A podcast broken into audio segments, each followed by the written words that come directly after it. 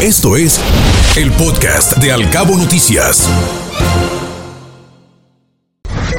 Locales. Los Cabos se encuentra libre de la mosca mexicana de la fruta. Esa especie pudiera causar grandes pérdidas económicas, así lo mencionó el productor local Ángel Ceseña y pueden clausurar temporalmente las obras donde los empleados no cuenten con las medidas de seguridad adecuadas. Lo que se busca es garantizar que los trabajadores estén debidamente protegidos, así lo externó el subdirector de Protección Civil, Francisco Cota Márquez.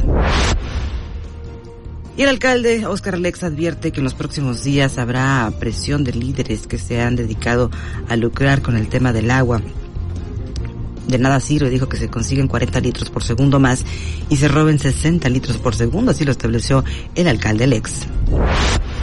Y en riesgo la construcción de 5.000 viviendas de interés social en San José del Cabo. El proyecto en Demasías de la Ballena en San José del Cabo está prácticamente detenido, por lo que buscarán comprar otro pedir. Así lo indicó el dirigente estatal de la CROC, David Yedras. La diputada Cisneros asegura que hay avances en el tema del desafuero en contra de Juan Pérez. La Comisión Especial del Congreso del Estado ya les presentó lo que han hecho referente a este caso, así lo expuso. Escuche Al Cabo Noticias de 7 a 9 de la mañana con la información más importante de los cabos, México y el mundo por Cabo Mil Radio 96.3. Siempre contigo.